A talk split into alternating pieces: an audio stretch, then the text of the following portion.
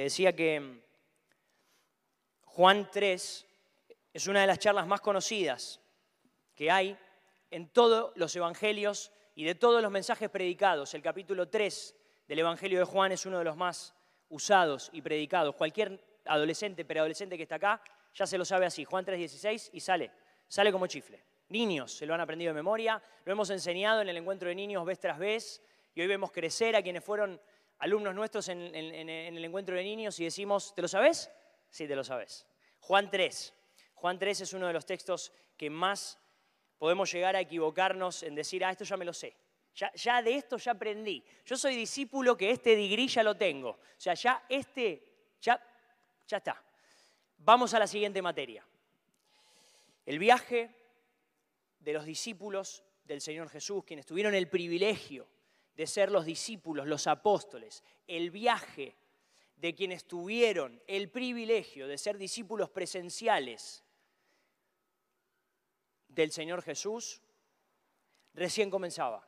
El Señor Jesús había comenzado a llamar a las personas a que lo siguieran y había llamado ya para esta altura a unos seis o siete. Él iba recolectando discípulos y llamó a uno, llamó a otro de acá, de acá, del estrato social de esta ciudad. El Señor Jesús armó un equipo, su doce ideal, lo armó de una manera que ninguno de nosotros lo hubiera armado. Las personas que el Señor Jesús eligió eran tan dispares, eran tan distintas, que me hace acordar a nosotros.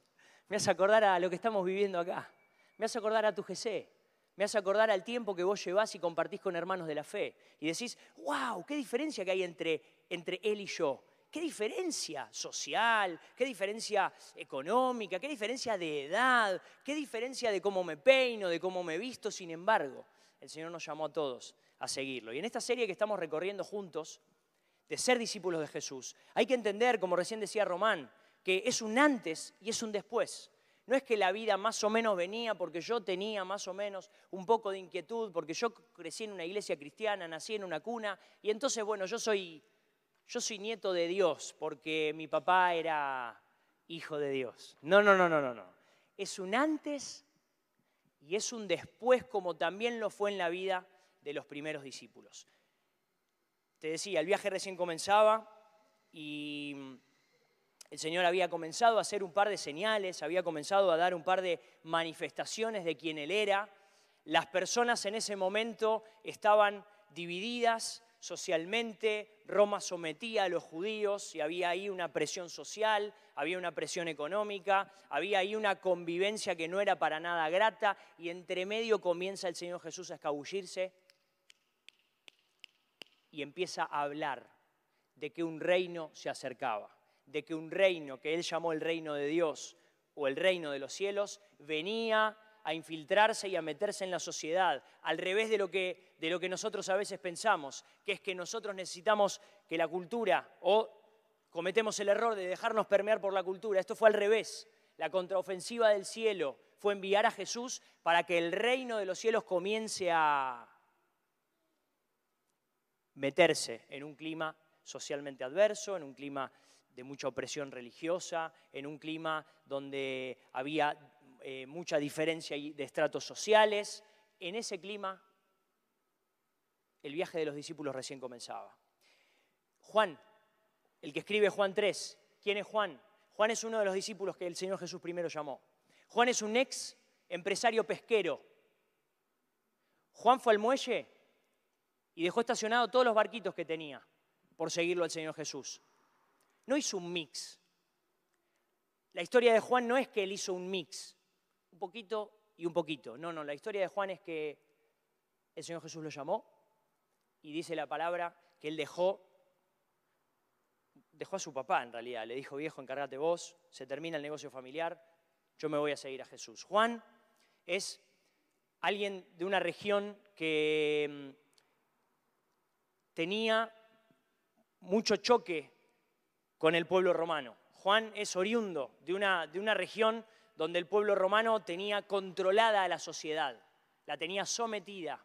Y el Señor Jesús viene y llama y comienza a armar su equipo de discípulos para implantar el reino de los cielos en la tierra, para hacer un llamado distinto a todos los demás, que es un llamado a creer, que es un llamado a la fe, que es un llamado a que haya un antes y un después delante de la persona de Jesús. No es indiferencia, no es hago lo que quiero, no es, vaya, Jesús es uno más, sino que el Señor Jesús realmente vino a marcar la historia de aquellos que permitieron que pasara un antes y un después, y es en ese tema en el que me quiero meter esta mañana. Pasan los años, el Señor Jesús muere en la cruz, lo hemos recorrido en, las canciones de hoy. El Señor Jesús resucita y el Señor Jesús instaura a los discípulos a ser la iglesia primitiva y a predicar el Evangelio que llega hasta nuestros días. No empezó en América el Evangelio, ni en Argentina, y mucho menos en Quilmes. El Evangelio arrancó allá atrás, en una de las regiones de lo que hoy es Medio Oriente, o Israel por allá y los, encomendó, como recién leía Román en Mateo 28, a que vayan y hagan más discípulos, por lo cual hoy podemos nosotros predicar que el discipulado es algo que se transfiere de generación en generación. Y gracias a Dios que hoy estás acá sentado y que yo estoy acá y que vos estás en casa y nosotros podemos decir, me llegó la palabra del Evangelio y hoy yo puedo asimilarme a esos discípulos. Pero pasa la historia. Juan ve morir a sus compañeros, a sus codiscípulos. Juan ve morir a sus a sus pares. Y ahora Juan está ya más viejo, escribiendo el Evangelio. Y él arranca a escribir el Evangelio, y es muy importante esto. Cuando vos vayas a leer el Evangelio de Juan, es muy importante que prestes atención a los primeros dos capítulos, porque Juan explica muchas cosas, da conclusiones de muchas cosas que después en el Evangelio va a desarrollar. En vez de Juan arrancar a contar la historia y terminar con una conclusión, Juan es un escritor distinto. Juan es un escritor que arranca dando ciertas conclusiones, desarrolla el tema y cierra con un broche al final el Evangelio que tiene 21 capítulos. Y Juan, en el capítulo 1, versículo 1, ya pasada la historia del Señor Jesús, ya pasado el llamamiento a los discípulos, él concluye, empieza el primer versículo concluyendo ya algunas cosas que te invito a leer y dice así, Juan 1.1, en el principio era el verbo, en el principio era la acción, en el principio era Jesús, en el principio era el Hijo de Dios, que eso es verbo, la acción, en el principio era el verbo, y el verbo era con Dios, y el verbo era Dios. Este era en el principio con Dios. Todas las cosas por Él fueron hechas. Y sin Él nada de lo que ha sido hecho fue hecho. Y otra gran conclusión que Juan dice ya de arranque. En Él, en el Señor Jesús, estaba la vida. Y la vida era la luz de los hombres. Y Juan va a comenzar el Evangelio va, a comenzar a desarrollar sus, palabras, sus escrituras, para que hoy nosotros podamos tener un tesoro escrito, que es la verdad, la verdad de lo que Juan vivió y de lo que Juan transmitió. Y él va a, ahora, poquitas líneas más adelante, te voy a invitar a leer, él va a, sacar otra gran conclusión. Y va a darnos a conocer el Evangelio de una manera muy sencilla. Juan 1.12, que vos te lo recontra sabes de memoria. Y dice, mas a todos los que le recibieron, a los que creen en su nombre, Jesús les dio potestad de ser hechos hijos de Dios, los cuales no son engendrados de sangre, ni de voluntad de carne, ni de voluntad de varón, sino de Dios. Y hasta ahí, este es el link que quiero que podamos hacer en esta mañana. Juan está introduciéndonos al Evangelio de las buenas noticias del Señor Jesús. Esto es tan importante, porque nosotros estamos enviados a hablar de esto. Recién lo repasábamos en el bloque. ¿Y qué tenemos que tener en cuenta nosotros cuando hablamos con alguien del Señor Jesús? Cuando le presentamos a alguien al Señor Jesús. ¿Qué estamos presentando? ¿Estamos presentando al Verbo? ¿Estamos presentando al Hijo de Dios? ¿Estamos presentando a quien concentra la vida? ¿Y estamos presentando a aquel a que nos da la posibilidad de ser hechos hijos de Dios? ¿O lo podés transformar en decir aquel que nos da la posibilidad de ser discípulos. Discípulo es un título que recibimos por la fe, que recibimos por gracia todos los que creemos en Jesús. Acá está. A todos los que le recibieron, a los que creen en su nombre, les dio la potestad de ser hechos discípulos. Les dio la potestad de ser hechos hijos de Dios. No hay discipulado, no hay hijo de Dios si no se cree. No hay, no hay discipulado y no hay hijo de Dios si no hay un antes y un después de conocer a Jesús. No se puede ser nieto de Dios. Tampoco se puede decir, no, porque yo era chiquitito y bueno, más o menos yo iba a la escuelita dominical, entonces vos sabés que la vida fue pasando y yo ahora vengo a la iglesia. No, no, no, no, no, no.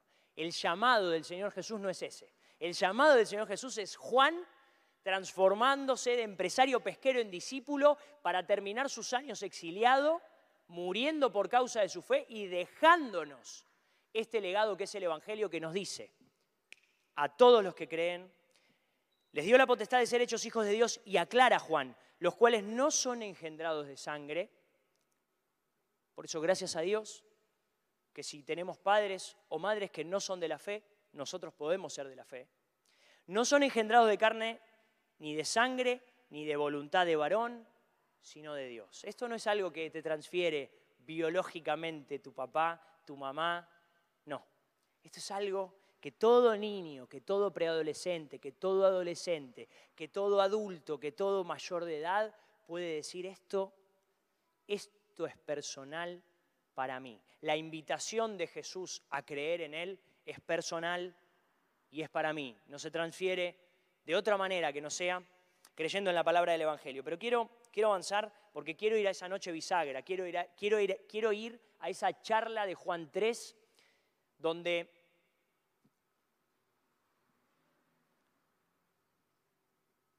donde una tensión que había se puso sobre la mesa para que el Señor pudiera aclarar algunas cosas. Vos sabés que los hechos del Señor Jesús y sus milagros y sus manifestaciones de poder no quedaron en el barrio, no quedaron en Capernaum, tampoco quedaron en Judea, no, no quedaron en Jerusalén aisladas, sino que los hechos del Señor Jesús se dieron a conocer en la sociedad y se empezó a esparcir su fama. Y el llamado del Señor Jesús se empezó a hacer, se empezó a generar un movimiento social importante, llegó a los oídos del poder. Llegó a los oídos de Roma y llegó a los oídos del poder religioso. Y había ahí una facción de judíos que eran los fariseos. Y de entre los fariseos empezó a hablar tanto de este Jesús que Nicodemo golpeó la mesa y dijo, hay que resolver, hay que ver qué pasa. Hay que ver qué pasa con este Jesús. ¿Quién es? ¿Qué dice? ¿Qué está pasando? ¿Qué está haciendo? ¿Cómo puede ser que nos está arrastrando a la gente? Nicodemo, un importante, un líder prominente de los judíos, no sabemos qué estrato ocupaba, pero era uno de los más importantes. Es como que por causa de nuestra fe algún número uno nos venga a buscar y a preguntar, che, ¿qué estás haciendo? Es como que ahora por causa de nuestra fe como iglesia venga un número uno a decirnos, ¿qué está pasando? ¿Qué está pasando en Olavarría Alvear? Bueno, algo parecido así ocurrió cuando el Señor Jesús estaba moviéndose por entre la tierra de Galilea. Y esta tensión entre, entre creer o no creer, esta tensión entre creer y abandonar, esta tensión de los discípulos también que estaban descubriendo a su maestro diciendo, ¿y este quién es? ¿Qué es lo que está haciendo? ¿En qué lío nos mete? Lo cierto es que llegó al círculo privado del Señor Jesús la invitación de Nicodemo. Jesús, Nicodemo quiere verte. Vamos a tener que armar una cita privada de noche, vamos a tener que ir a un lugar neutral, ponete una capuchita porque la gente no se puede enterar, estás en peligro, no es un amigo con el que puedes tomar café, en Plaza Conesa, no, Nicodemo, esto pone en riesgo tu vida. Entonces le armaron al Señor Jesús ahí una cita privada y lo llevaron le dijeron, vení por acá, vamos a... Y se encontró el Señor Jesús mano a mano con Nicodemo, una charla espectacular, que desata los nudos más profundos de nuestra fe. Y el Señor Jesús ahí va directamente al hueso cuando Nicodemo le hace una pregunta y el Señor Jesús va directamente al tema sin ninguna introducción y le dice cómo son las cosas en las cuestiones del discipulado. Y quiero invitarte a que leamos juntos y a que podamos permitir que la palabra de Dios nos sorprenda otra vez. Dice Juan 3, en el versículo 1.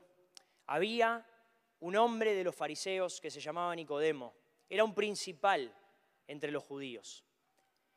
Este vino a Jesús de noche y le dijo, Rabí, sabemos que has venido de Dios como maestro, porque nadie, nadie como... Se puso a cantar Nicodemo, casi. Porque nadie puede hacer estas señales que tú haces si Dios no está con él. Jesús le respondió y le dijo, de cierto, de cierto te digo, que el que no naciere de nuevo no puede ver el reino de Dios. Y Nicodemo le dijo, ¿cómo puede un hombre nacer siendo viejo? ¿Puede acaso entrar por segunda vez en el vientre, en el vientre de su madre y nacer? Respondió Jesús, de cierto, de cierto te digo, el que no naciere de agua y del Espíritu no puede entrar en el reino de Dios lo que es nacido de la carne, carne es. Y cierra la frase, lo que es nacido del Espíritu, Espíritu es. Quiero invitarte a entrar en esa tensión que hay. El Señor Jesús viene Nicodemo con una pregunta de señales, con una pregunta externa, y Jesús en un, en un momento acelera y lo lleva dentro del corazón y le dice, Nicodemo, si no naces de nuevo, el que no nace de nuevo no puede ser mi discípulo. El que no nace de nuevo no puede ver el reino. El que no nace de nuevo podrá ver muchas cosas externas, podrá sorprenderse, podrá participar de la costumbre, pero te digo una cosa, el que no nace de nuevo no va a poder entrar al reino de Dios. Y Nicodemo se queda, choqueado. ¿Cómo es esto? ¿De qué estás hablando Jesús? Tengo que otra vez... Y Jesús le dice, no, no, no, no, no, hay cosas que son nacidas de la carne, nacidas del agua, pero hay cosas que son nacidas del Espíritu. Y hoy quería decirte, hermano, qué bueno que es poder trazar un antes y un después. Qué bueno que es en tu vida y en mi vida poder decir, esto es de la carne, esto es del plano humano, esto esto es de lo natural. Pero hay cosas que estoy invitado a creer y a entrar en lo espiritual, en el reino de Dios. Como aprendemos nosotros, como hemos aprendido años y años de nuestros pastores, ¿no? La vida como una esfera. Mitad de la esfera es lo que vemos y así como, como es, lo otro es el mundo de lo que no vemos que ocurre en nuestro corazón, que ocurre adentro, que ocurre en las personas cuando el Señor Jesús las llama. Quiero cerrar y atar esto, porque el Señor Jesús está atándole a Nicodemo que el nuevo nacimiento es creer. Le está, enseñando a un maestro de Jerusalén, le está enseñando a un maestro de los más prominentes de Israel y le está diciendo todo lo que vos sabés no sirve de nada si no naces del Espíritu. Le está atando el nacimiento espiritual, el nuevo nacimiento espiritual, con el creer, porque Jesús sabe que la invitación a creer es una invitación que no es engendrada de carne, ni de sangre, ni de voluntad de varón, sino de Dios. El nuevo nacimiento no es algo que vos puedas hacer por tus fuerzas. El nuevo nacimiento no es algo que yo pueda hacer por mis fuerzas. El nuevo nacimiento es algo que Dios produce por su voluntad y a través de su espíritu en el corazón de quienes creen. ¿Y por qué te digo esto si vos ya te lo sabes? No es tan difícil para mí. ¿Nunca viste a alguien que da vueltas en su vida cristiana y no le encuentra la vuelta? ¿No te encontraste nunca con alguien que regula, está regulando, no logra, no logra poner primera? Lo que es nacido de la carne es carne y lo que es nacido del Espíritu es Espíritu. Y con esto estoy siendo consciente de que esta serie en la que nos estamos metiendo del discipulado es una serie que le habla a quienes ya cruzaron la línea de la fe, porque nadie es discípulo de Jesús antes de conocerlo. Pero hoy quiero abrir el abanico y quiero invitarte a decirte, esta es una serie especial para todos los que aún no han nacido de nuevo, porque estamos de cara al llamado que el Señor Jesús hizo transformando la vida de sus discípulos. Yo quiero decirte, si vos no has nacido de nuevo, tenés la oportunidad de nacer hoy. Quiero decirte, si vos te das cuenta que tus esfuerzos no llegan a nada, es porque probablemente no has nacido de nuevo. Y si no naciste de nuevo, quiero decirte, estás invitado a creer. Estás invitado hoy a creer y a depositar tu confianza en el Señor Jesús. Porque si crees en Jesús, Él te va a dar la potestad de ser hecho un hijo de Dios. Y eso no lo genera ningún hombre, no lo genera nadie hablando, eso no se hace de voluntad de varón, eso lo acabamos de leer, se hace por la obra de Dios a través de su espíritu. Y cualquiera que esté escuchando este mensaje está teniendo hoy la oportunidad de, saberse llamado por Jesús a creer. Y, y te lo remato esto, te lo remato en palabras de Jesús, no mías. Porque la charla con Nicodemo siguió. Y el Señor Jesús le dijo, Nicodemo, es un antes y es un después. En el versículo 14 de la misma charla, Jesús recurre a un ejemplo que Nicodemo conocía porque era maestro de la ley. Y cuando vos vayas a tu casa, lo podés buscar. Este es un ejemplo que está en el Antiguo Testamento, de algo que ocurrió en el Éxodo, cuando Moisés estaba con el pueblo. Y Jesús lo que va a hacer es, le va a traer un ejemplo que Nicodemo conocía y le va a decir, esto significa esto ahora. Esto que vos conocés, nacido de la carne, yo te lo voy a resimbolizar.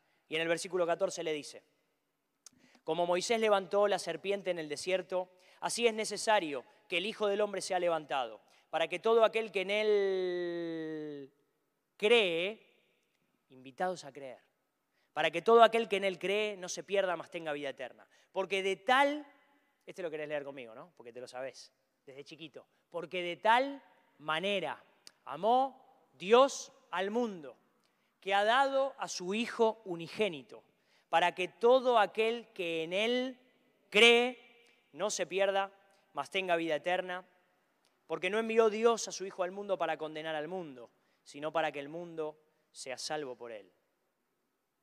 Y el antes y el después de la invitación a creer está en el versículo 18. El que en Él cree no es condenado, pero el que no cree ya ha sido condenado porque no ha creído en el nombre del unigénito Hijo de Dios.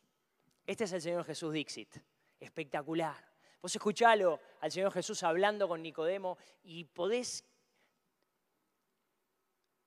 tratar de meterte ahí en esa charla. De alguna manera Juan obtuvo los datos de esta charla. No sabemos si Juan estaba medio escondido ahí atrás de la casa o estaba en un ambiente al lado, pero eh, me imagino que Juan estaba, anota esto, anota esto, esto nos va a servir. Me lo imagino a Juan diciendo, ¿te acordás esa noche? Nadie como tú. Me lo imagino a Juan, de grande, escribiendo el Evangelio. Solito Juan, por ahí. Ya, ya no estaba el Señor Jesús, ya no estaban sus codiscípulos. Y Juan diciendo, nadie, nadie como el Señor, nadie como tú. ¿Vos escuchaste lo que le dijo? Y hoy quiero preguntarte, ¿vos escuchaste a Jesús llamarte a creer en Él? Podés tener muchos años de iglesia, muchos años, más que yo por ahí. Pero vos dejaste ya la empresa pesquera. Y lo que eso simboliza en tu vida, no estoy hablando de que dejes tus, tus trabajos y tus negocios, sino que me estás entendiendo. Estoy hablando de dejar todo aquello a lo cual devotarle o devocionarle nuestra vida en vez de a Jesús. ¿Ya lo hiciste? ¿Escuchaste el llamado del Señor Jesús a creer? ¿Y escuchaste el llamado del Señor Jesús a nacer otra vez por voluntad de Dios y no por voluntad de hombre? ¿Ya moriste a tus esfuerzos humanos de ser el mejor cristiano? para dejar que el Señor Jesús te transforme en su discípulo? Porque hay señales que nos prueban. Porque quiero decirte, por ahí vos no te acordás específicamente el día crítico de tu nacimiento a la fe, pero sí hay evidencias. Por ahí muchos hemos conocido al Señor Jesús de niños y hemos ido reafirmando después esa decisión con el paso del tiempo. Llegó nuestra adolescencia, llegó nuestra juventud, llegó nuestra adultez y hemos ido volviendo al Señor. Por ahí no te acordás puntualmente el día. Por ahí sí, pero hay evidencias que nos muestran que hemos nacido de nuevo. Y quería decirte que cuando el Señor Jesús produce en una persona un nuevo nacimiento, hay una clara señal de que adentro, no esto no es algo físico, es algo del corazón, nace un corazón de servicio. En quien ha nacido de nuevo hay evidencias de que ha nacido de nuevo porque brota un corazón de servicio como el del Señor Jesús. También brota del corazón del nuevo nacido, un amor sacrificial, un amor que no se explica, un amor que no mide, un amor que no cumple, un amor que va, va, va, va. En el corazón del que ha nacido de nuevo hay una clara señal, que es que le dio permiso al Señor Jesús a que viva en Él, muriendo a sí mismo. Y termino esta Termino este mensaje para poder orar juntos al Señor, diciéndote que la historia está surcada, está, está marcada por discípulos del Señor que han muerto a sus ambiciones personales en este mundo para seguirlo a Él. La historia del pueblo del Señor está marcada por novios y novias que le dijeron que no a acostarse antes de casarse. Está surcada la historia por personas que han cuidado su santidad.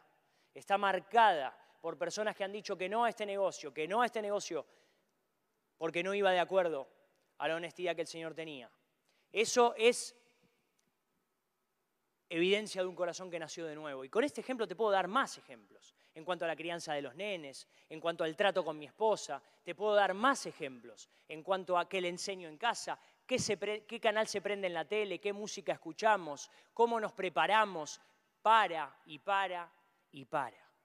Y también estoy pensando en quienes hoy estamos llegando al Señor y decimos, no, pero pará, yo no tengo en mi historial todo ese comportamiento. Ese buen comportamiento. Y ahí es donde la tensión se resuelve así. Mira, no es por el buen comportamiento que nosotros somos discípulos del Señor, sino que fruto de ser discípulos del Señor. Desde el día que somos discípulos del Señor en adelante, comienza todos esos buenos ejemplos que te dije, no antes. Y no te sientas culpable, porque antes del punto crítico de haber nacido nuevo, sí que hay pecado, condenación, error, me equivoqué, porque eso es lo que nos trae el Señor Jesús. Es eso lo que nos trae a la necesidad de nacer de nuevo. Es esa tensión de sabernos culpables y separados de Dios que llegamos a la necesidad de un Salvador. Y qué lindo que es hablar de la necesidad de alguien que nos salve, porque de tal manera nos amó el Señor, que Él dio a su Hijo para que si logramos creer y morir a nuestra vieja vida, podamos ser llamados sus hijos, podamos ser llamados discípulos. Y no solo eso, sino que podamos encontrar la vida, la vida que Jesús tiene. Para que no se pierdan, sino que tengan vida eterna. ¿Hay en tu corazón evidencias de que has nacido de nuevo? ¿Hay en tu corazón una tendencia continua a morir a vos mismo para que el otro para que el otro vaya primero? ¿Hay en tu corazón una tendencia a servir al otro a costo de amor sacrificial? ¿Hay en tu corazón una evidencia de estar presente para el otro antes de que para vos? Qué lindo que es crecer en nuestro camino como discípulos del Señor. Y si no la hay, si no hay esa evidencia, quiero invitarte a nacer de nuevo hoy, ahora, hoy, al cierre de este mensaje. No dejes pasar más tiempo. Y no digas porque mi abuelo, mi papá, no, no, no, no. Si no hay evidencias de ese nuevo nacimiento en tu vida, si no hay una tendencia a morir a vos mismo para que el Señor crezca, entonces quiero invitarte a nacer de nuevo hoy. Quiero invitarte a hacer propia, tuya, la tuya, hacer tuya esta palabra y decirle, Señor, yo quiero creer hoy.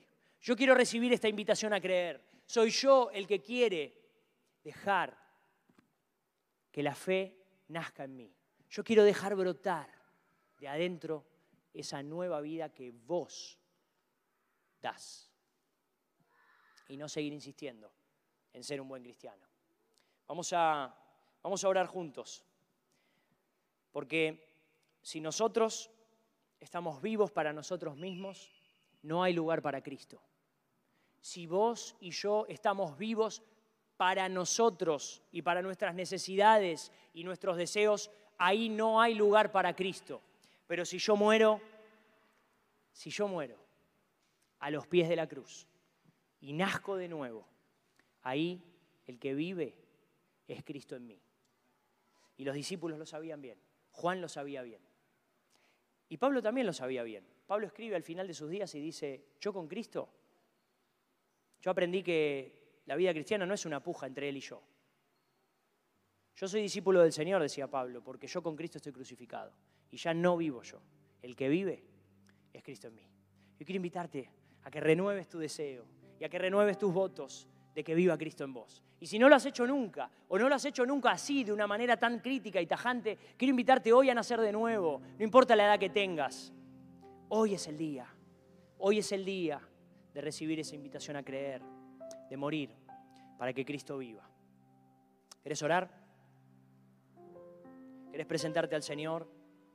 Nadie como Él, nadie, nadie como Él. Nadie puede invitarnos de esta manera como Él. Nadie puede trazar una línea en nuestra vida como Él. Nadie, nadie como tú. Nadie puede, nadie puede hacer este llamado con autoridad, con amor. Nadie puede hacerlo. Nadie puede hacerlo. Respondele al Señor, respondele al Señor en esta mañana.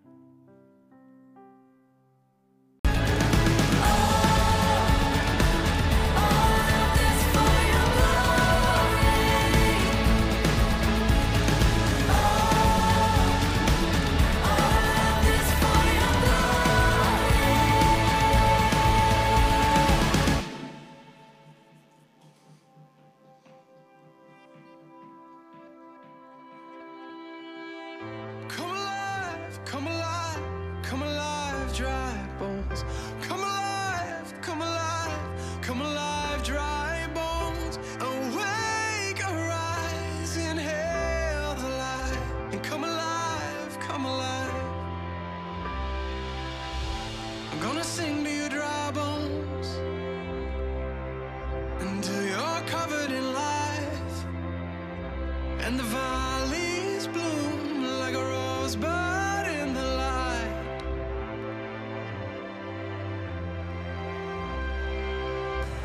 Hear the call to attention. Feel the change in the air. For the ground is dry, but the clouds are overhead. When I'm singing again.